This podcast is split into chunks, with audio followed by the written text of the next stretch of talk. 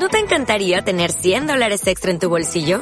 Haz que un experto bilingüe de TurboTax declare tus impuestos para el 31 de marzo y obtén 100 dólares de vuelta al instante.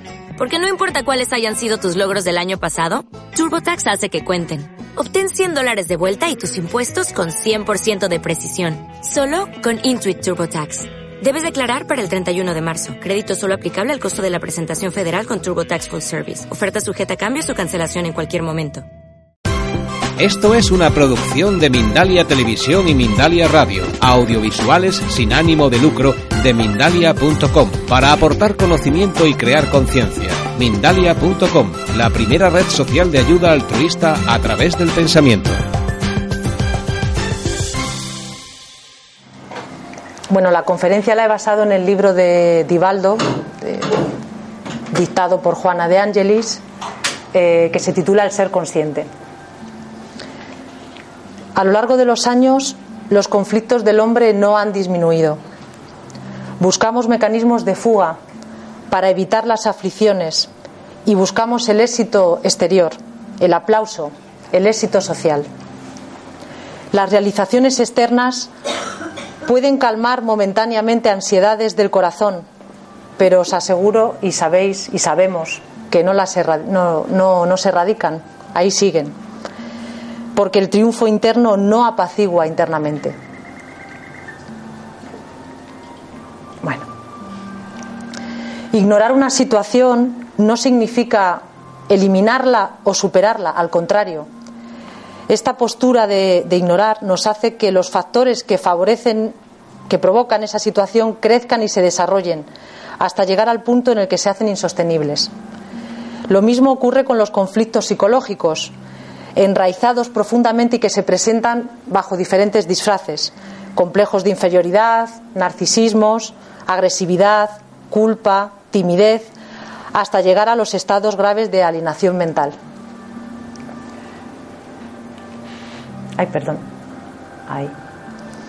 El ser consciente debe trabajarse siempre, partiendo de su realidad psicológica para aceptarse como es y perfeccionarse sin cesar.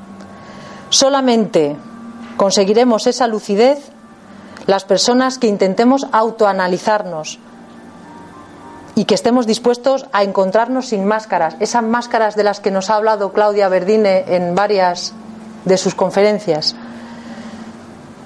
Para eso debemos quitarnos esa máscara sin juzgarnos, sin culparnos, solamente descubrir la máscara. Para transformarnos interiormente necesitamos utilizar una serie de instrumentos. Autoamor, amar al prójimo, oración, que estimula la capacidad de discernimiento, relajación, que nos va a ayudar a liberar las tensiones, y meditación, que facilita nuestro crecimiento interior. Estas son herramientas que nos van a ayudar a analizarnos interiormente. El autoamor nos enseña a encontrarnos y nos revela los potenciales de fuerza íntima que llevamos dentro, porque llevamos esa chispa divina. La valoración a los demás nos lleva a la fraternidad, a convivir saludablemente con nuestro prójimo, que está igual necesitado que nosotros, igual. La oración nos amplía la facultad de entendimiento de la existencia y de la vida real. La relajación nos proporciona armonía. La meditación nos ayuda a crecer hacia afuera para realizarnos con amplitud y nos abre la percepción para los estados alterados de conciencia. El autoconocimiento se torna una necesidad prioritaria en nuestra programación existencial. O sea, en cada encarnación, cada vez que bajamos, es imprescindible y básico ese autoconocimiento. Quien se posterga, o sea, los que vamos dejando la tarea para más tarde porque ahora no tengo fuerzas o no me apetece o no estoy yo en mi centro, no se realiza satisfactoriamente porque permanece perdido en un espacio oscuro, ignorado de sí mismo. El espiritismo nos mostró la valiosa posibilidad de ser conscientes y nos invitó al, autoencuentro y al descubrimiento de la vida más allá de los límites materiales.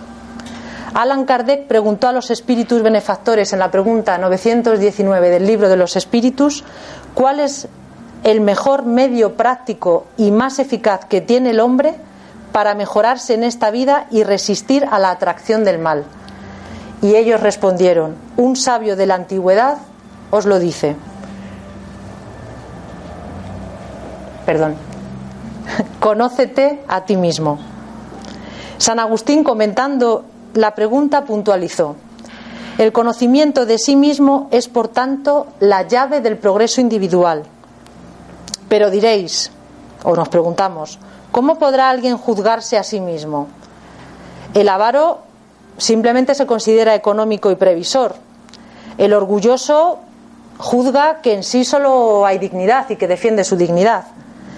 Cuando estuvieseis indecisos sobre el valor de una de vuestras acciones, indagad cómo la calificaríais si fuese practicada por otra persona. Y ahí encontraremos la, respuesta. Vale, psicología transpersonal, que de esto es de lo que trata sobre todo el libro. El término transpersonal se, debe al célebre psicólogo americano William James.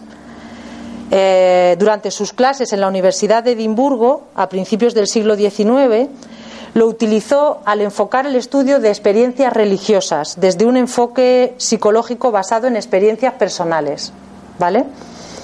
La psicología transpersonal es un movimiento que tuvo origen a finales de los años 60 por un grupo de psicólogos y psiquiatras Stanislav Grof, Anthony Sutich, Miles Beach y Maslow, el de la famosa escala de Maslow, entre otros.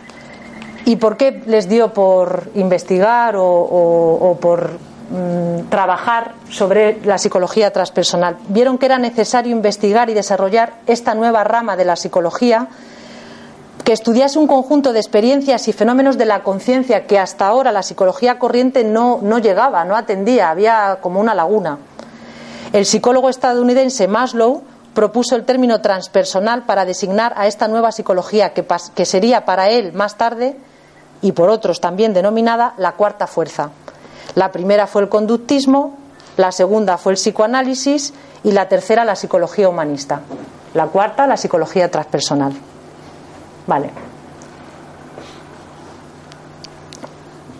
Solamente cuando el ser es estudiado en su totalidad, en su estructura física, psíquica y trascendental, tridimensional, se pueden resolver todas las cuestiones y desafíos que lo componen, ampliándose las posibilidades de desarrollar el superego. Ya empezamos. ¿Qué es el superego? ¿Vale? Perdón, es que le doy tan fuerte, con tanto entusiasmo. Vale.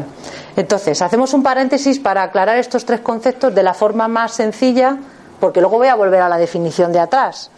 Vale, el id es la parte irracional y emocional de nuestra mente. Un bebé recién nacido, por ejemplo, pide su leche y no le importa lo que sus padres tengan que hacer para que la leche le llegue a la boca. Él la quiere y la pide insistentemente, sin razonar. En el id se encuentran nuestras necesidades y nuestros sentimientos de placer nuestra mente en el id dice, quiero esto y lo quiero ahora. Ese es el id. El ego, en cambio, es la parte racional de nuestra mente. El ego desarrolla el raciocinio lógico de que todo lo que nosotros queremos no lo podemos tener. Eh, es comparable al pensamiento ya de un adulto o de un niño cuando entra ya en una edad racional. El ego es paciente y es el que se encarga de hacer entender a nuestra mente que podemos obtener algo si esperamos el tiempo necesario requerido y que a lo mejor no lo conseguimos. Nos pone ese puntito de racionalidad. El superego es la última parte que se desarrolla en nuestra mente. Es la parte que alberga todos nuestros valores morales y los aspectos sociales que necesitamos desarrollar para poder seguir las reglas de la sociedad, para vivir en sociedad. Y con esto volvemos atrás a la última parte de la definición. Porque somos tridimensionales, porque somos estructura física, psíquica y trascendental, desde ese punto y analizando y estudiando todo eso podremos resolver todas las cuestiones y desafíos, ampliándose las posibilidades de desarrollar el superego, porque todos tenemos que llegar a desarrollar el superego. O sea, valores morales, aspectos sociales que necesitamos desarrollar para vivir en sociedad. ¿Vale? El planeta terrestre es una escuela en la cual se forma y se perfecciona nuestro carácter, desarrollándose el germen divino que llevamos dentro. Jesús, que fue el psicoterapeuta superior que ha pisado la tierra, no solo comprendió los problemas humanos y ofreció contenidos libertadores, sino que rompió las barreras de la personalidad de los pacientes y penetró en sus conciencias, de donde arrancó la culpa, a fin de proporcionar esa catarsis libertadora, salvadora. Nos liberó de la, de la culpa, porque eso no nos ayuda a crecer. Él se convirtió en el marco más importante de la psicología transpersonal, por considerar al individuo un ser esencialmente espiritual, en una transitoria existencia física, como estamos aquí ahora, y que forma parte esta existencia física de un programa de autoperfeccionamiento. O sea, bajamos, subimos, cuando desencarnamos, cuando nos morimos, volvemos a bajar, y es un programa de autoperfeccionamiento. Entonces, entendiendo esto, podremos encajar muchas cosas. Y esto es lo que vino Jesús, entre otras cosas, a decirnos. Por eso es el máximo precursor de la psicología transpersonal, pero es que en su momento no se llamaba así, no. Eso fue luego un término del siglo XIX. Bien. Eh, el Maestro Jesús nos hizo conscientes de nuestra responsabilidad personal ante la vida. Vale. No. No. Ahí. Vale. En su postulado en su postulado no hagas a otros lo que no quieres que te hagan a ti, identificó al individuo consigo mismo, con su hermano y con el mundo en el cual se encuentra, proporcionando una ética simple y fácilmente aplicable, sin conflicto ni culpa. De la misma forma, propone el, el autoperfeccionamiento mediante la superación de las pasiones disolventes, que eso es lo que nos, lo que nos pierde. Con la llegada de la psicología espírita, con Alan Kardec, se promueve la conciencia de que somos portadores de unos valores preciosísimos y que nos cabe desarrollar con esfuerzo, con paciencia y con constancia. Es un trabajo personal que solo nosotros podemos hacer. La cuarta fuerza permite que sean descubiertas las potencialidades tan maravillosas que tenemos para la perfecta integración de nosotros con nuestro Creador y de nuestra conciencia con la conciencia cósmica universal, porque todos estamos entrelazados, porque todos estamos conectados. Entonces nuestra conciencia forma parte de, un todo y nos tenemos que conectar con eso. Vale. El hombre psicológico maduro. Raramente nuestro crecimiento físico va acompañado del emocional y esto genera conflictos. En tal caso, cuando esto se da, el periodo infantil se prolonga y predomina y se convierte en una se, se convierte eh, estas personas o incluyámonos todos el carácter de estas personas es una personalidad inestable, atormentada, insegura, depresiva o agresiva. La inmadurez se expresa a través de los conflictos y la causa suele ser la frustración y el malestar moral. Hay factores, hay factores genéticos que contribuyen en el desarrollo o no de la madurez psicológica. El modelo organizador biológico, MOP o periespíritu, es el responsable de implementar en el espíritu aquello que es necesario para nuestro proceso evolutivo en este cuerpo transitorio. O sea, bajamos con el cuerpo, pero ese cuerpo cómo se va a configurar o cómo se va a organizar en función de ese modelo organizador biológico. Todos nacemos y renacemos en núcleos familiares y sociales que necesitamos para, para perfeccionarnos. No es casualidad. Vamos allá a ese núcleo, a ese entorno, con esas circunstancias, porque es lo más favorable para trabajarnos aquello que, debemos aprender o que debemos perfeccionar o que nos queda pendiente para arreglar, solucionar. Las cargas de genes y cromosomas, las condiciones psicosociales y económicas van a formar ese cuadro de mejoramiento moral espiritual, que es a lo que todos debemos tender y que para eso bajamos. La madurez psicológica pasa a lo largo de, su desarrollo por diferentes cursos accidentados, pero hay un momento que es crucial y es cuando eh, dejamos a un lado una posición egoísta, que, que es profundamente perturbadora para nosotros, y empezamos a sentir la necesidad de crecer y de ampliar nuestro, nuestro círculo de amigos, porque somos animales gregarios, porque es nuestra condición de estar en sociedad. Y ahí en, ese momento empiezan a surgir las primeras expresiones de amor. Más allá me refiero de la familia, de la madre, o sea, en, el grupo, ¿no? En grupo empiezan a, expresarse esas manifestaciones de amor, esos, actos. Nos alejamos, por tanto, del, del primitivismo y el amor nos conduce al área del progreso, porque trabajamos olvidándonos en algún momento de nosotros mismos en pro del prójimo en pro del, grupo, en pro de la persona que, quieres en el grupo o que quieres más afín. Entonces, ese punto de inflexión es súper importante en el punto de la madurez, la madurez psicológica. Alrededor de la afectividad se da la batalla entre las diversas pasiones, posesión-renuncia, dominio y abnegación, siendo lo más importante, lo más importante la entrega total. Ese es el punto más importante. Quien aspira a ser amado se mantiene en la inmadurez por esa dependencia psicológica infantil y, ególatra. Sin embargo, en la madurez afectiva, el ser se resplandece y se supera. Y una vez que, que conseguimos esa madurez afectiva, en el que lo más importante es entregar o dar, pasamos a la madurez mental, debido a la comprensión de que la vida es rica en significados y que su sentido es la inmortalidad, que aquí y ahora estamos de paso, pero que somos inmortales y ahora simplemente estamos en una etapa. Solamente después de lograr la madurez afectiva se consigue la mental.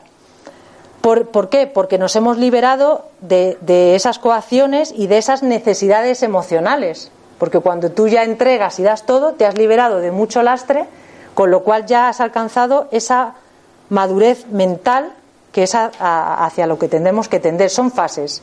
Madurez afectiva, madurez eh, mental y luego, la, por último, la madurez eh, moral. Es la responsable por la superación de los instintos. Ahí ya dejamos los instintos a un lado, las sensaciones groseras y esos placeres inmediatos ya es como que hemos pasado a otro nivel. La escala de valores se apoya en los códigos de ética universal, ascentral y perenne, que tiene por base a Dios, los seres, la naturaleza y el propio individuo. Se comprende entonces, cuando ya llegamos a esa madurez moral, ahí es cuando nos damos cuenta que el límite de la propia libertad comienza en la frontera del derecho ajeno, para no invadir al otro. Dos contextos morales urgen en el contexto de la maduración. Hay uno que es el convencional, que es el que es bien impuesto por, las conveniencias de cada época, eh, en función de la civilización y la cultura en la que nos, hemos, nos ha tocado nacer. Y el contexto verdadero, el contexto moral verdadero, que es el que se mantiene vigente en todas las épocas, como son el Decálogo, o sea, los diez mandamientos, y el Sermón de la Montaña, las ocho bienaventuranzas. Es indispensable que eh, nos encaminemos hacia la conquista de la madurez moral verdadera para la autorrealización del ser y de la sociedad en general. La madurez social surge naturalmente porque al autoconocerse y autotrabajarnos, si nos autoconocemos y nos autotrabajamos, el hombre psicológico se, se torna armónico en su entorno. Si yo me trabajo y me conciencio y me perfecciono y pulo todas esas pasiones o me libero de ellas, pues yo en el grupo en el que esté voy a irradiar esa armonía y voy a contribuir con mi granito de arena eh, al, grupo, a la sociedad, ¿no? que es de lo que se trata. Porque cuando ya conseguimos llegar a ese nivel, pues eh, nos convertimos en, en líder aglutinador, comprensivo, líder natural y proporcionamos bienestar a nuestro alrededor y alegría de vivir. Entonces, primero, por supuesto, es un trabajo interior eh, individual de uno, Y cuando ya conseguimos eso para nosotros mismos, que por ahí se empieza, tú irradias a los demás, a lo, a lo que tienes a tu alrededor. Vale, factores de desequilibrio. Vale. La salud de los humanos resulta de factores esenciales que componen un cuadro de bienestar. Necesitamos equilibrio mental, armonía orgánica, que es salud, y una adecuada adecuación socioeconómica, o sea, tener unos, unos, unos requisitos mínimos básicos para, para vivir medianamente bien. Cuando uno de estos tres elementos deja de existir, la salud cede lugar a la perturbación y puede afectar a cualquier área de nuestro conjunto psicofísico. Entre los muchos factores de destrucción de desequilibrio están el amor, la angustia, el rencor, el odio, los cuales tienen poderes destructivos insospechables. El autoanálisis, teniendo siempre en mente los ideales superiores, es el recurso preventivo para el sostenimiento de este bienestar y de, y de la salud que tanto ansiamos y que todos queremos tener. Vale. El amor, vamos a ir un poco explicando. Al amor al que nos referimos es el amor brutalizado, el amor primitivo, el posesivo, que sitúa el deseo como su principal eh, fin, su principal meta, y este tipo de amor es, el mayor aniquilador de estructuras celulares. Las personalidades atormentadas que tienen este tipo de amor, que dan y ofrecen este tipo de amor, se aferran al amor deseo, al amor sexo, al amor posesión, al amor ambición y se dejan consumir por los vapores de la perturbación. El, atormentado fija su identidad en lo que denomina amor y se proyecta inconscientemente sobre la persona que dice amar. Se le impone con ansiedad irrefrenable en terrible desarmonía interior.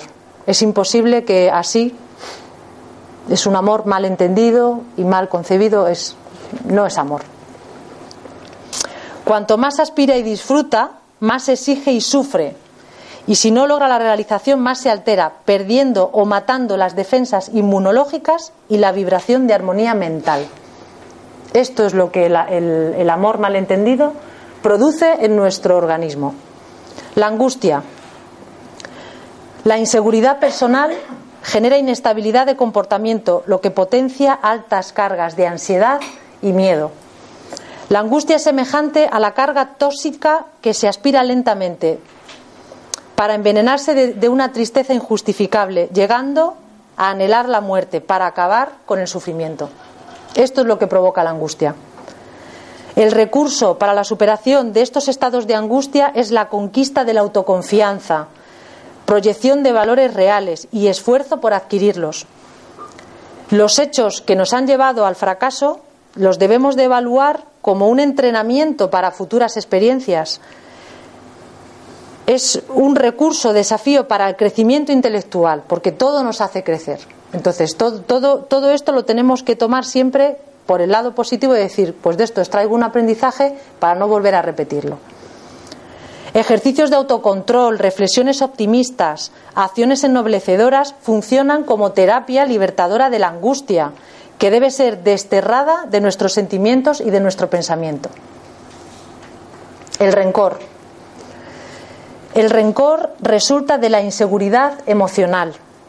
Produce unos ácidos destructores que consumen la energía vital y abren espacios intercelulares para la distonía y la instalación de enfermedades. La criatura humana está, estamos destinados para vivir en plenitud. Nuestro paso existencial debe estar caracterizado, por, por, la confianza. Debemos confiar y que los acontecimientos desagradables que nos ocurren en, en, en la vida, en la encarnación, solamente son accidentes del recorrido, pero que eso no va a hacer que nuestro plan de viaje se paralice, ni mucho menos nos va a hacer que no alcancemos la meta. Entonces hay que tomarlo como accidentes en el camino desde esa confianza. La psicoterapia del perdón consigue eliminar las secuelas de la frustración, retirando el rencor de los paisajes mentales y emocionales, articulándose procesos de armonía y equilibrio psíquico, emocional y físico. Frente al rencor, perdonar. El odio. El odio es un tóxico fulminante en la salud mental y física. La persona que odia realiza un análisis injusto de comportamiento con los otros, pero nunca lo hace en el sentido inverso. Se hace pasar por la víctima, porque pasó un concepto equivocado sobre la realidad. Se deja consumir por el complejo de inferioridad, que suele venir de una infancia castrada, y descarga inconscientemente por su falta de afectividad, su inseguridad, su miedo de pérdida, su frustración, descarga ondas mentales de odio hasta llegar hasta poder llegar a momentos de agresividad física o cualquier otro tipo de violencia en su forma de manifestación. El odio pertenece al periodo primario de evolución y necesitamos transformarlo frente al odio amor. Mediante terapias saludables de bondad, ejercicios fraternales y disciplina de la voluntad. El odio genera perturbaciones en los aparatos respiratorio, digestivo y circulatorio. Vale. Enfermedad y cura.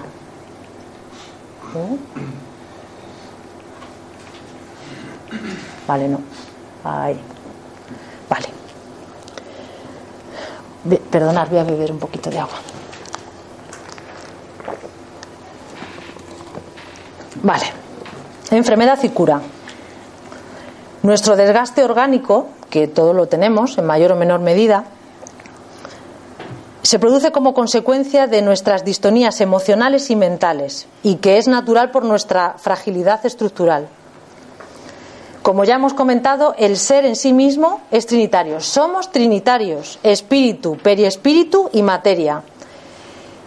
Y esto este espíritu, este periespíritu y esta materia es el resultado de un largo proceso de educación y desarrollo a través de las continuas reencarnaciones.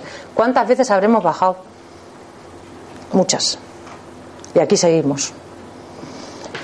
Vale. En cada fase de esta experiencia, en cada fase de esta encarnación, el cuerpo, o cuando hemos estado fuera de él, cuando estamos en el lugar que nos corresponde arriba, nuestro espíritu va conquistando una serie de logros, ¿no? A través de esas experiencias. Juana lo llama bendiciones. Entonces, todos esos, todos esos logros los vamos incorporando a nuestro patrimonio. Los vamos haciendo, es nuestro patrimonio evolutivo, lo vamos incorporando. Y en función de esto, de este patrimonio que vamos adquiriendo y que vamos logrando con nuestro esfuerzo, así se van a ir modelando los futuros cuerpos conforme a las adquisiciones que vayamos haciendo. Entonces, si estas adquisiciones o estos logros vibratoriamente son ondas de energía positiva, pues muy bien, pero si vibratoriamente son negativas, pues los cuerpos van a venir un poco vamos a venir con esa carga de desequilibrio, vamos a venir con esa carga de dolencias orgánicas en función de aquello que tengamos que, que trabajar o que rescatar. Vale, esos logros de evolución se reflejan en la constitución orgánica emocional y en la psíquica, de tal forma que se van a ir seleccionando genes y valores que permitan establecer a los aparatos, a los órganos correspondientes, aquello que es necesario para seguir lo que es mejor para nuestra evolución, lo que es mejor para nuestro crecimiento. O sea, que eso de que el espermatozoide, que qué casualidad, que de no sé cuántos millones llega uno. No, no, no, no, no. Todo eso está. Eso, todo eso ya hay una selección natural de lo que debe ser, de lo que debe llegar, para configurarse ese cuerpo con ese periespíritu en función de nuestros logros, en función de lo que nosotros hemos ido cultivando. Vale. Así se organizan moralmente las estructuras expiatorias y las pruebas como recursos necesarios para el aprendizaje y la fijación de valores que nos van a propiciar o que van a favorecer ese progreso, porque venimos para eso, para ese progreso. Y en este punto, como a mí me surgían dudas en la diferencia de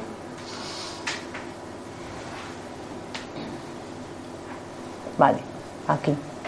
Ahí, perfecto. Yo a mí me ha parecido hacer un alto para diferenciar muy bien lo que son las pruebas de lo que es la expiación y lo que es la ley de causa y efecto. yo lo necesitaba, por lo menos, aclarar qué diferencia entre una y otra y en qué consisten. Las pruebas, la prueba etimológicamente es examen, experimentación, demostración.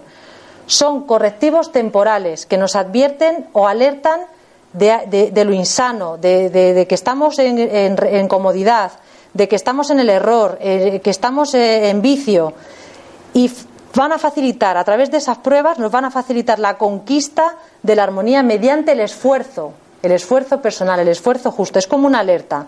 Son oportunidades de demostrar nuestro nivel de consolidación de valores morales en el espíritu, experimentando su capacidad de resignación, disciplina, fe, mansedumbre, etcétera.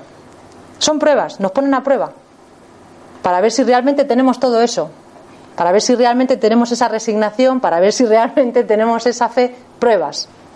Una prueba, así como en la educación formal, no ocurre sin que el espíritu se haya preparado para vivirla. O sea, que primero nos hemos formado y nos hemos preparado y luego nos hacen la prueba. Con lo cual, las pruebas no están directamente relacionadas con las faltas cometidas en el pasado, sino que nos preparan para experiencias futuras. Eso es la prueba. Eso son las pruebas. Expiación. Etimológicamente, pago o reparación de faltas, entre comillas, cometidas en el pasado. Según la cuestión 998 del libro de los espíritus, la expiación se cumple durante la existencia corporal mediante las pruebas a que el espíritu se haya sometido y en la vida espiritual por los sufrimientos morales inherentes al estado de inferioridad del espíritu. Así es, por poner ejemplos prácticos, el mal rico, por expiación, podrá venir en otra encarnación para tener que pedir limosna y se verá sometido a privaciones, a las privaciones que conlleva la vida de la miseria o de la privación, de la falta de recursos. El orgulloso tendrá que venir para sufrir humillaciones. El que abusa de su autoridad y trata con desprecio y dureza a sus subordinados se verá forzado a obedecer a un superior tan rígido como él lo fue. Eso es expiación.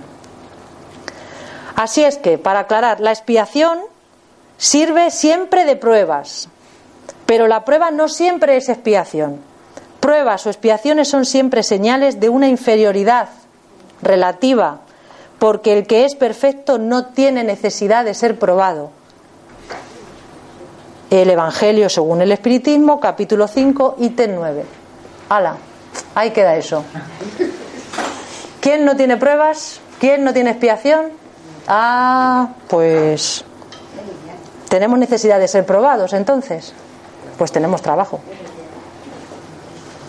Vale, la ley de causa y efecto, por último. Karma, también denominado ley de acción y reacción. Los seres humanos con nuestros pensamientos, con nuestros sentimientos y con nuestros actos vamos a crear unas causas que van a tener un efecto posterior. Tarde o temprano va a tener un efecto. Dependiendo de la naturaleza positiva o negativa de la causa, así van a ser los efectos posteriores. Depende de lo que hagamos. Es una ley que no castiga, la ley de causa y efecto no castiga, sino que reajusta los actos cometidos bajo nuestro libre albedrío en, el, mismo, grado que hayamos cometido esa, esa falta o, esa, mala, esa mala actuación. El karma actúa devolviendo al caminante extraviado y perdido al camino correcto del bien y del progreso. O sea que no dejan de ser situaciones que no nos gustan, que no queremos que lleguen, porque no queremos pruebas, no queremos expiación, porque es sufrimiento, lo pasamos mal, pero esto es lo que nos reconduce al camino. Esto es que en un momento dado nos estamos desviando y te dicen, eh, vuelve, vuelve por aquí, que por ahí no vas bien. Vale. Entonces, volviendo para atrás, porque esto es algo que yo me parecía importante explicar, estamos hablando de enfermedad y cura. Bueno, retomamos con la enfermedad. Cuando una dolencia se instala en el organismo físico, hay una fisura en el conjunto vibratorio. Algo está ocurriendo. Entonces, ¿Qué podemos hacer nosotros? Nuestra mente debemos accionarla de forma inmediata para corregir ese disturbio y proporcionarnos salud. Yo, por ejemplo, sin ir más lejos, el sábado un dolor de muela, fíjate, ahora esto, yo que no he terminado la conferencia, ahora el dentista, ahora perder una tarde en el dentista, a mí no me da tiempo, me viene fatal, no podía ser en otro momento y porque a mí, pues vaya vaya casualidad, que no hay casualidades, que son causalidades, pero bueno. Bueno, la queja, la queja, la no aceptación, la no aceptación. Bueno, entonces, debemos accionar la mente para corregir ese disturbio y proporcionar salud, porque con esa ira que yo tenía, con esa rebeldía y con ese resentimiento, lo que hacemos es agravar aún más la región afectada. ¿Cómo me sentía yo? Insegura, a ver si voy a dar la conferencia, yo no voy a poder comer, así, fíjate cómo estoy, porque considero que no me merezco lo que me está pasando. ¿Por qué a mí ahora la muela, ahora, que me den 15 días? ¿Que por qué yo? Eso el sábado, sin ir más lejos, preparando esto, ¿eh?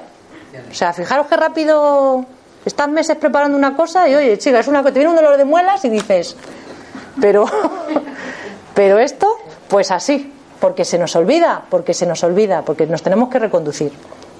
Bueno, entonces, que me pierdo. Con la ira, la rebeldía, el resentimiento, efectivamente, mm, mm, nuestro pensamiento es que no nos merecemos esto que nos está pasando y lo que hacemos es agravar el mal y empeorar la enfermedad. Con ese tipo de pensamientos lo único que hacemos es empeorar. La amorterapia propuesta por Jesús fue amar a Dios sobre todas las cosas y al prójimo como a sí mismo. Como a sí mismo no debe ser entendido como un acto de egoísmo o egocentrismo, sino con respeto y derecho a la vida, a la felicidad que el individuo tiene y se merece. Se trata de un amor preservador de la paz. Se trata de cultivar hábitos sanos, de cuidar, de tener esos cuidados morales, esos cuidados espirituales e intelectuales, primero con nosotros mismos para luego poder proyectarlos al prójimo. El autoamor nos induce a la elevación de los sentimientos, a la conquista de valores éticos, a cuidar nuestro cuerpo y así estimulamos órganos y células para que funcionen de forma armónica. Y eso lo debemos acompañar con qué? Con pensamientos autoestimulantes, no pensamientos que, te, que te hundan más. Intelecto y emoción deben desarrollarse a la par, proporcionando conocimiento y actividad fraternal benéfica, porque el que hace un bien, primero, por supuesto, se lo está haciendo a él mismo ese bien. Y por supuesto, al ayudar y al auxiliar a otro, está ayudando y echando una mano a quien lo necesita. El autoamor facilita el equilibrio propiciador de la salud. Ese sentimiento produce optimismo, que es el factor más importante para el restablecimiento del campo de energía que está afectado por ese trastorno que nos está ocurriendo. Debemos de, centrarnos en favorecer ese cambio de comportamiento mental, porque así es como vamos a, generar que nuestras células se regeneren, que nuestras células cambien. Cuando una persona habla o aparenta lo que no es, hay una tendencia a contraer algún tipo de enfermedad, porque la salud no soporta esa, esa duplicidad, no soporta. Hay una interrelación mente y cuerpo más seria de lo que nos pensamos. De ese modo, el autoamor estimula la veracidad de los actos y de las palabras, sustentando la salud, o sea, manteniéndonos en salud y en equilibrio o ayudándonos a corregir esa dolencia determinada por la que estamos atravesando. Psicológicamente el autoamor, sobre todo autoencuentro, conquista de la, de la conciencia de sí mismo, es madurez y es equilibrio. a ver. Vale. Vale, esta era la diapositiva que, que tenía que, que haber ido, pero que. Bueno, silencio interior. No sé cómo vamos de tiempo. Ah, vale. Vale. Hay silencio interior. La gran problemática y desafío del ser humano es la adquisición de paz. No estando equipados con los instrumentos que nos armonizarían con el prójimo y con el cosmos, porque no estamos, no tenemos todavía esos instrumentos, porque no lo conseguimos, nos desesperamos y desanimamos en el momento que tenemos ya impedimentos, ya no, nos venimos un poco abajo. La Tierra ha vivido siempre en guerra. Salimos de unos conflictos y nos metemos en otros, sin encontrar el camino para preservar de verdad, de una forma definitiva, la, tranquilidad general. A esas guerras violentas se les, les, ha sucedido los armisticios, que son pequeños periodos de reposo en los que los litigantes recuperan fuerzas para volver a la carga, con lo cual esos periodos de paz también eran, eran falsos. ¿Por qué sucede esto? ¿Por qué siempre en el planeta Tierra hay guerras? Porque no tenemos paz en nuestro interior, porque no llevamos paz dentro de nosotros mismos. Como consecuencia de ello, la paz mundial hoy por hoy es una utopía, por falta de entereza moral y pacificadora en el ser humano. O sea, porque todo comienza en uno y luego, como ya hemos comentado, se va proyectando y se va extendiendo. Ese fenómeno de dónde viene, de dónde resulta esa agresividad, ese conflicto, esa lucha, esas ganas de dominar al otro, viene de apegos egoístas, de que estamos todavía con muchas pasiones y el deseo eso de dominar y de estar por encima de los otros. Para esto es indispensable una revisión del comportamiento humano, un estudio profundo con respecto al silencio íntimo, así como la armonía interior. La única manera de lograrlos es que viajemos hacia dentro de nosotros mismos, que dominemos esta mente impaciente, lo que los orientales llaman mono que salta de rama en rama, para inducir a nuestra mente a la reflexión y al, autodescubrimiento, porque todos somos esclavos de la mente, todos. El silencio interior, el silencio interior es hecho de paz y plenitud, cuando, el ser humano comprende el significado de la vida y la gravedad de nuestra conducta en relación a los demás miembros, entonces ahí somos conscientes de que formamos parte de un cosmos, que estamos integrados en un todo muy grande que es el cosmos y que nosotros somos pues, granitos de arena. Hoy la ciencia se une a la religión para vincularse la una con la otra pasando a contribuir para la felicidad humana sin enfrentamientos, porque hasta ahora la ciencia venía trabajando el conocimiento, mientras que la religión dejaba relegado al ser humano al creador, en manos del creador. Y cada una marchaba separada y en oposición, ciencia y religión. La psicología transpersonal, estudiando los estados alterados de conciencia, facilita la unión de las técnicas místicas del Oriente con la razón del Occidente entonces, ahora marchan ahora unidas fe y razón para ayudar al hombre a qué? En definitiva, a ser feliz. Son herramientas para que, para que aprendamos a, a ser felices lo máximo posible. El silencio interior constituye un gran intermediario de paz que proviene de esa unión, fe y ciencia.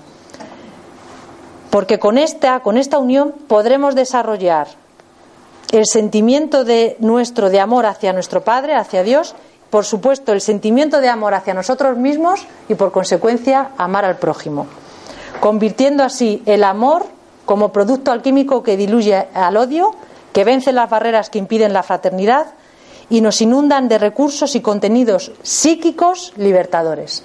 Importantísimo. Importantísimo que nosotros fomentemos ese amor hacia nuestro Padre ese autoamor por nosotros mismos y, por supuesto, el respeto al prójimo.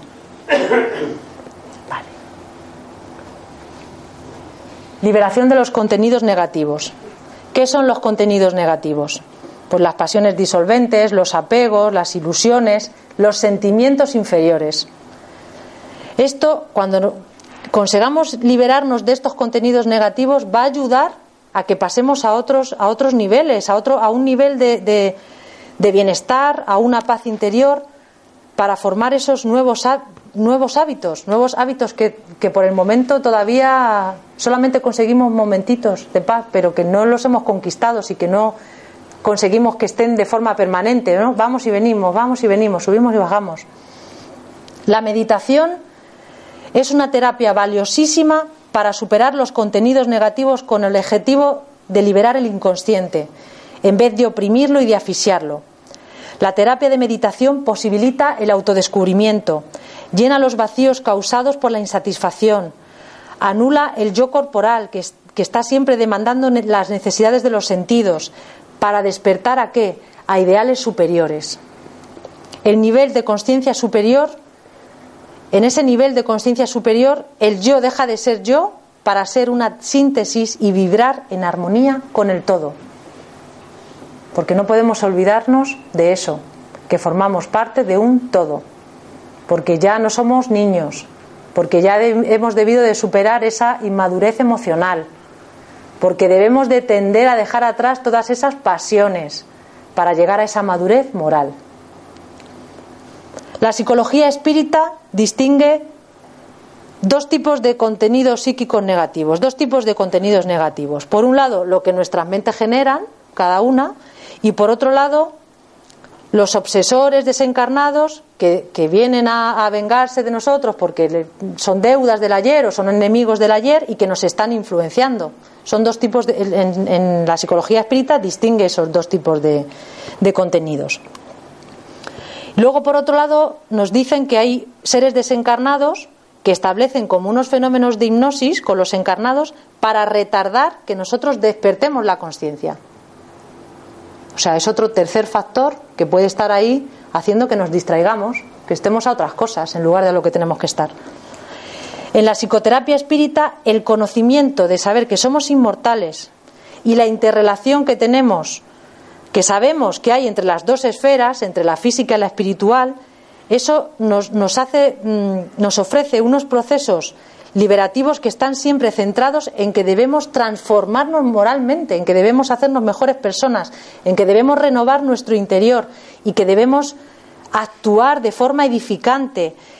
Eso nos ayuda a discernir lo que está bien de lo que está mal y eso lo que nos va a propiciar es poder transferir hacia un nivel superior, poder conectar con un nivel superior y dejar abajo pues todas esas pasiones, todo eso lo que nos sujeta abajo, todo lo que nos arraiga abajo y nos, y nos ralentiza, nos ralentiza, no nos, no nos ayuda a avanzar.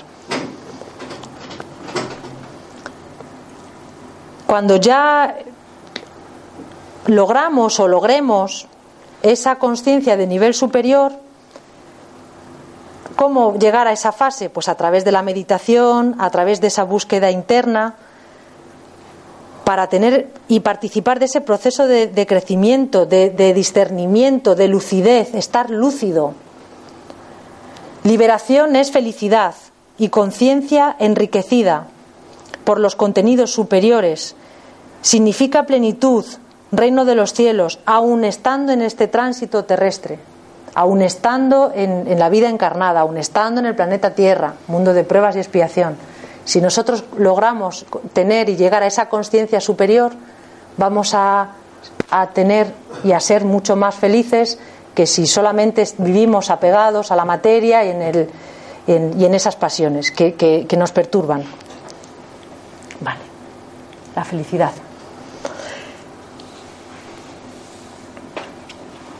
El significado de la vida se centra en la búsqueda y en el encuentro de la felicidad. La visión que tenemos de la felicidad es distorsionada porque consideramos que, cuando no nos encontramos felices, que algo no va bien y esto es una conclusión errónea. El, el, sueño humano de la felicidad está marcado por el confort, por el ocio, por el poder. Gracias a todas estas cosas se disfruta de un bienestar, de un gozo, de un placer, ¿no? Y las personas ricas, ricas eh, de dinero, de millones, disfrutan de muchas horas de, este, de estos socios. Pero se encuentran con el tedio. Y el tedio en su interior fermenta muchísimas desgracias. Muchísimas. Es verdad que no podemos vivir para la, ociosidad.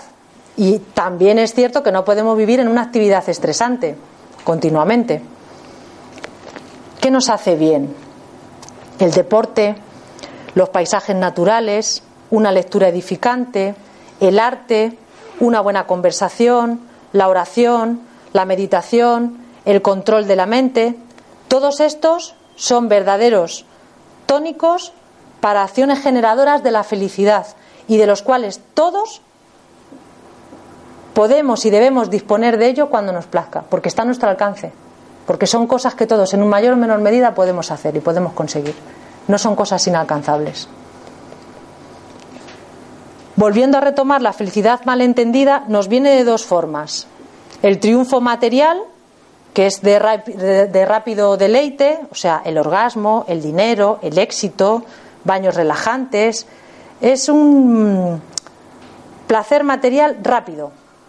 Y por otro, los placeres emocionales como consecuencia de relaciones humanas, pero en este caso negativas, o sea, promocionales, liderazgo, representación social, política, religiosas, económicas, vamos, las emocionales, las que nos engordan el ego, las que nos engordan el ego. Vale, estas metas, que son gratificantes a priori, son efímeras, tan efímeras como nuestro cuerpo físico, igual de efímero. Y no nos llenan ni muchísimo menos todos los vacíos interiores que tenemos. Solamente cuando hay una reciprocidad honesta en esas relaciones, cuando el intercambio es leal y afectivo de corazón, es que la felicidad se establece, porque desde el punto de vista psicológico transpersonal, que es lo que estamos estudiando, eso es amar, eso es amar de verdad, poseer la capacidad de amar plenamente sin imposiciones y sin pasiones egoístas. Es un amor que no impide, siempre da. No intenta modificar a los otros y siempre se perfecciona. No se revela ni se decepciona, porque nada espera en retribución. No se amarga ni se impacienta, porque se irradia. Es como una luz que se expande. Porque el amor, el amor verdadero no tiene apego, porque nunca es posesivo, por tanto es libertador, es infinito. Para alcanzar la plenitud mediante la felicidad es necesario que entrenemos mente y emociones, a fin de facilitar ese nivel de conciencia compatible. Si conseguimos tener mente y emociones tranquilas, vamos a generar un campo adecuado para esa capacitación intuitiva, o sea, para pasar a ese estado, a ese nivel superior, es como subir un peldaño, ¿no? Mediante el silencio de la mente y la calma de las ansiedades del cuerpo, vamos a aumentar nuestra percepción de la realidad, que es mucho más amplia que, lo que aquí podemos tocar y ver. Es mucho más amplia la percepción de la realidad. Y así podemos proporcionar la conquista del autoconocimiento, porque estamos facilitando la apertura a otras dimensiones del espíritu. Al agigantarse nuestra conciencia, el ser alcanza la, paranormalidad superior y se interrelaciona con seres de fajas espirituales más elevadas, viviendo en el cuerpo y fuera de él en plenitud. De esta forma alcanzamos la iluminación, la bienaventuranza, que son máximas expresiones de la felicidad. La felicidad, por tanto, es una forma de vida y para que se torne permanente es necesario que se adquiera ese nivel de conciencia de espíritu y esto comienza cuando descubre y se atienda a lo que realmente se desea en la vida, que es más allá de los gozos y del placer inmediato de esta materia que aquí y ahora nos sujeta. Hasta que no entendamos eso, no vamos a alcanzar la felicidad, porque estamos perdidos, nos, distraemos. Y bueno, y ya para finalizar y, y concluir, que ya bastante. Ya bastante. Vaya chapa que os he soltado. Conquista de sí mismo. Vale. Gurdjieff fue un psicólogo ruso que se refirió a dos estados en el que el hombre se presenta en función de su nivel de conciencia, adormecido y despierto. Muy sencillo, lo dijo. Dicen, con cada encarnación vamos desarrollando valores éticos y ampliando nuestro espacio mental. Al mismo tiempo, durante la encarnación, nuestra conciencia, que cuando estaba en planos superiores o en el lugar que no corresponde, es más lúcida que cuando estamos aquí abajo, pues lo que quiere decir que cuando estamos encarnados nos distraemos, nos surgen distracciones, nos olvidamos de las cualidades, de lo que realmente es importante y de lo que realmente nos proporciona felicidad. Y esas distracciones nos hacen perder la atención y detienen nuestro proceso de búsqueda interior. Los individuos psicológicamente adormecidos aún son fisiológicos y eso no quiere decir que puedan estar bien posicionados en la sociedad. Pueden ser hombres, pues eso, con un cargo importante, con un nivel económico importante, pero están dormidos. Con lo cual, bueno, Despertar significa identificar nuevos recursos a nuestro alcance y descubrir valores que están hasta ahora desperdiciados. Proponerse significados nuevos para la vida y que antes no éramos capaces de percibir porque estábamos dormidos. Por eso ahora tenemos que despertar. Es tiempo ya de despertar y empezar a trabajar y no dejar ya más tiempo pasar. Estar despierto es encontrarse partícipe de la vida, exultante, realizando todo con lucidez integral. Ser consciente significa estar despierto, responsable, no arrogante, no sumiso, libre de ataduras, liberado del pasado y del futuro, porque el ser consciente vive cada momento actual en la vida con esa conciencia y todo cuanto se propone, en lugar de un desafío, es un estímulo para el crecimiento, es, un estímulo de iluminación interior. La autoconquista es crecimiento natural, porque comprende la profundidad de la visión de la vida, porque la traslada a la transpersonal, es decir, la vida espiritual. Armonizando aspiraciones y luchas, búsquedas y realizaciones, el hombre consciente vive integralmente todos los momentos, todas las acciones, todos los sentimientos, todas las aspiraciones. La adquisición de esta conciencia demanda de tiempo y de esfuerzo. Eso es algo que no nos va a venir dado de gratis sin que nos esforcemos. Y es el gran desafío que tenemos para es el gran desafío que tiene el ser humano para la evolución, para evolucionar. Comenzamos por el instinto, después abrimos espacio para la razón, luego ya empezamos a discernir entre el bien y el mal, entre lo que lo cierto y lo errado. Aparecen las adquisiciones ético-morales, el crecimiento de la esencia divina de la que se constituye nuestro espíritu. Eso es algo que tenemos que crear, que tenemos que fomentar, que tenemos que alimentar. Es algo que llevamos dentro, pero que depende de nosotros el que lo, el que lo hagamos crecer.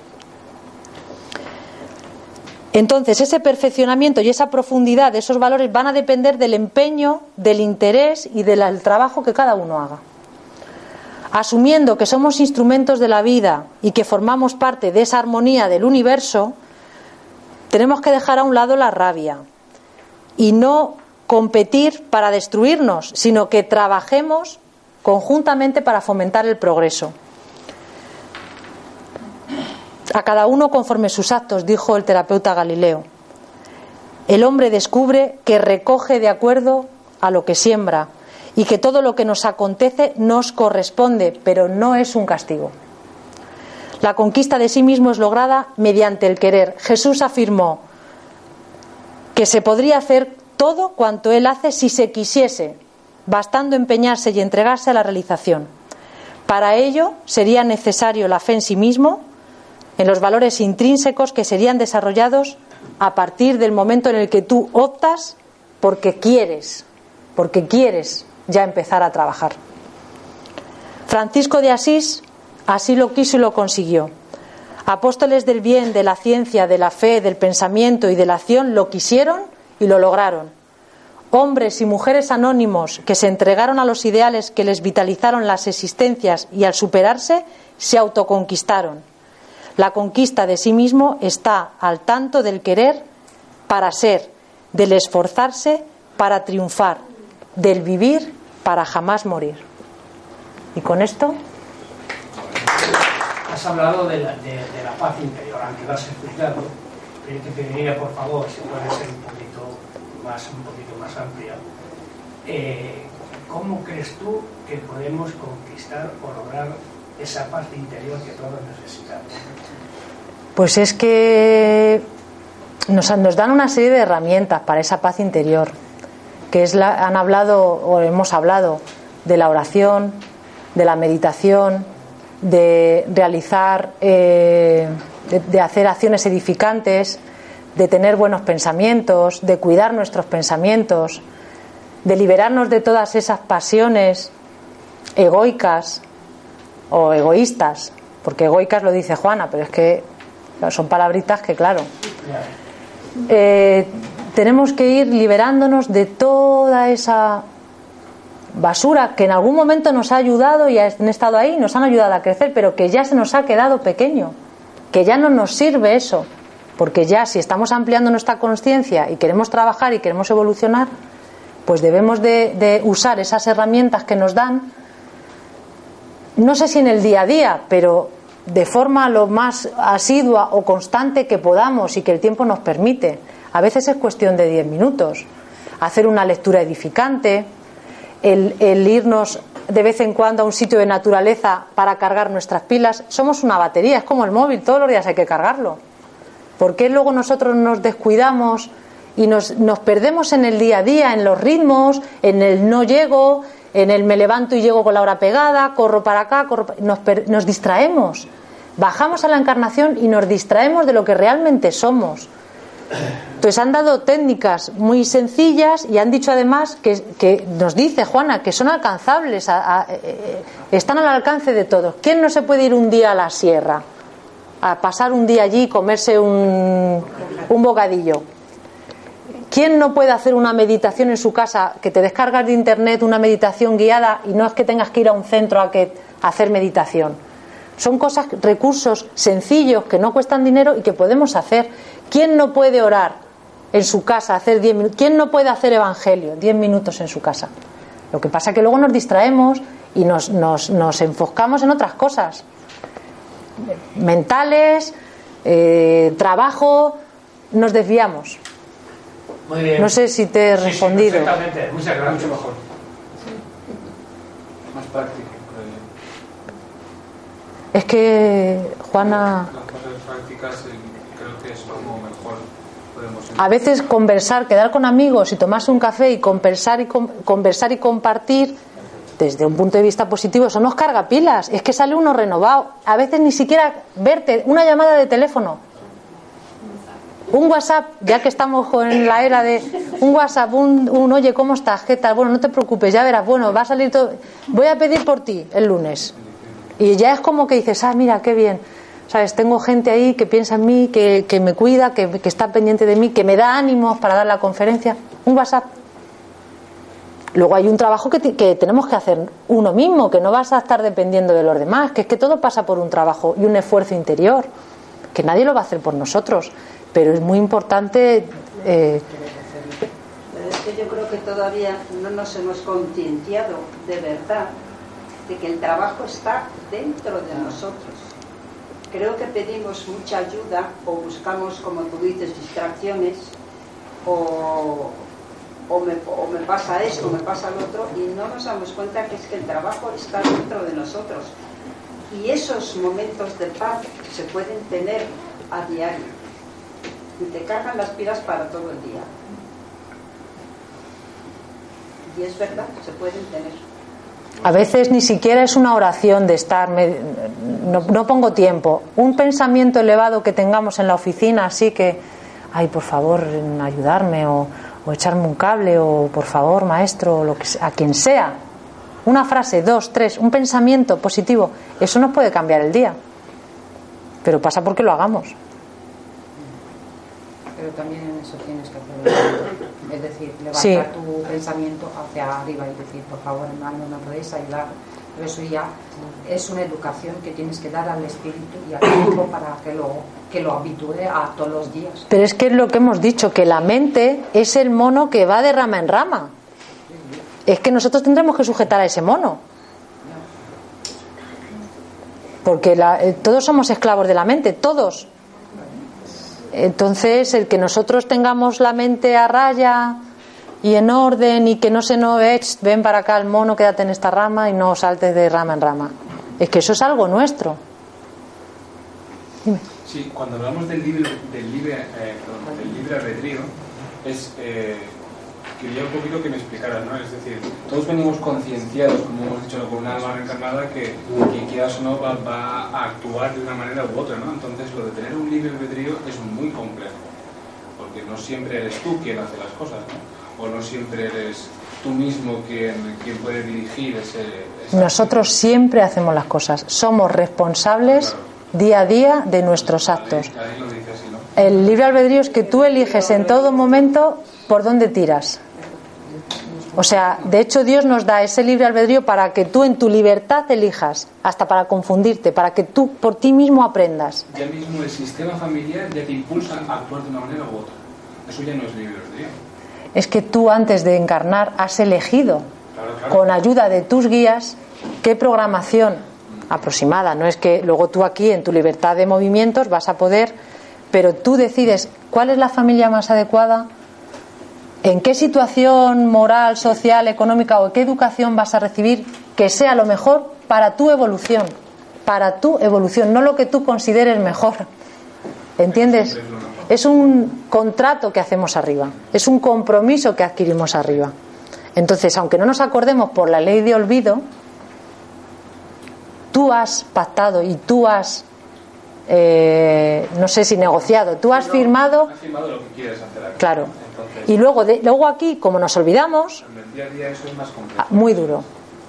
Pero es que eso es lo que eso es lo que tenemos que reconducir y hacer conscientes y tener esa aceptación o en algunos casos esa resignación de decir, bueno, pero yo tengo que trabajar, pues yo tengo que, poder con esto, porque yo tengo esta prueba, porque he venido para superarla, o yo paso por esta expiación para conmutar cosas del ayer, deudas que yo he contraído en el ayer, que no nos acordamos, pero que son y están.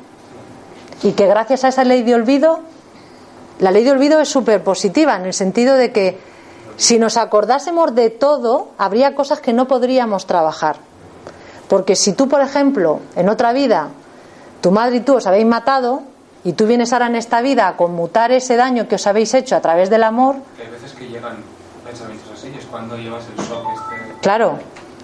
Pero es que si tú lo acordaras, te acordases, tanto tú como tu madre, de forma vívida, a lo mejor es que no podríais estar bajo el mismo techo. Entonces, la ley de olvido te posibilita la oportunidad de que tú puedas, tú y tu madre, es un ejemplo, eh, Sí, empezar de cero y conmutar y transmutar a través del amor, del perdón, del olvido, porque el alma no olvida, el alma lo tiene, el alma lo sabe, pero mentalmente no nos acordamos de qué hemos hecho o qué ha pasado. Entonces no es casualidad que tú vengas en esa familia o a lo mejor el conflicto es con un hermano o con tu padre o, con un primo hermano que en otra vida habéis sido... No, es que lo importante no es el detalle, lo importante es que nos quedamos con la idea. No sé si te he sabido responder. No, no, sí, hasta ahí llegaba. Ya. Pero claro, después en el día a día es lo complicado, ¿no? Cuando, bueno, es trabajar. Es muy complicado. La, la teoría está muy bien, pero luego en el día a día, pues, pues, pues eh, tenemos atragantadas a ciertas personas y es, y es muy difícil. La convivencia es muy dura y bueno, pues hay que tener esa paciencia, hay que tener. Lo que hacemos, ¿no? Al fin y al cabo hay mucha gente que dice que querer es poder. Sí, sí, sí está claro, pero al fin y al cabo se hace o se puede lo que se hace, ¿no? Yo creo que siempre podemos más, siempre. Yo creo que siempre, siempre podríamos hacer... Sus herramientas, ¿no? Entonces, hasta donde uno sabe, en el mismo día puede hacer hasta donde sepa. Más, yo creo que mejor, incluso, pues, oye, quién sabe. Claro. Pero también como hemos venido a la escuela, porque estamos en la escuela, venimos también a aprender eso. Si ya lo supiéramos, ya no bajábamos aquí. Ya estaríamos en otros mundos, pero seguimos aquí porque, oh, cuánta deuda tenemos. Ese es el tema. Entonces, claro, todavía no hemos aprendido todo, estamos en la escuela, aprendiendo. No sé si. Pues seguiremos esperando.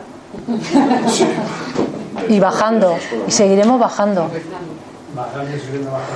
Madre mía. Sí, está bien eh, eh, comprender, empezar a comprender todo este el sistema de la vida corporal y espiritual, empezar a comprender ya es un adelanto. Y desde ahí, pues hay que trabajar. Es solamente cuestión de mucho, de querer primero, de mucho tesoro, de paciencia y para adelante, no hay más. Porque ahora, cuando subamos, siempre decimos la costumbre de subir, que no sabemos si subimos o bajamos. es una forma de hablar. Porque no sabemos. Pero cuando nos vayamos al mundo espiritual, por lo menos los que estamos en este mundillo, no podemos decir, no es que no lo sabía.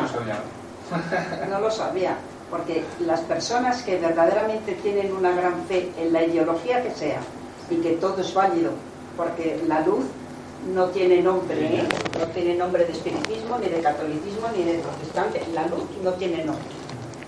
Pero no podemos decir que no lo sabía. Entonces, eso es un trabajo que es personal, intransferible y a diario. Y es querer y poner buena voluntad en ello. Por supuesto que caemos no una vez, sino millones de veces, pero ya la voluntad se va enderezando un poquillo, poquito a poquito se va haciendo camino.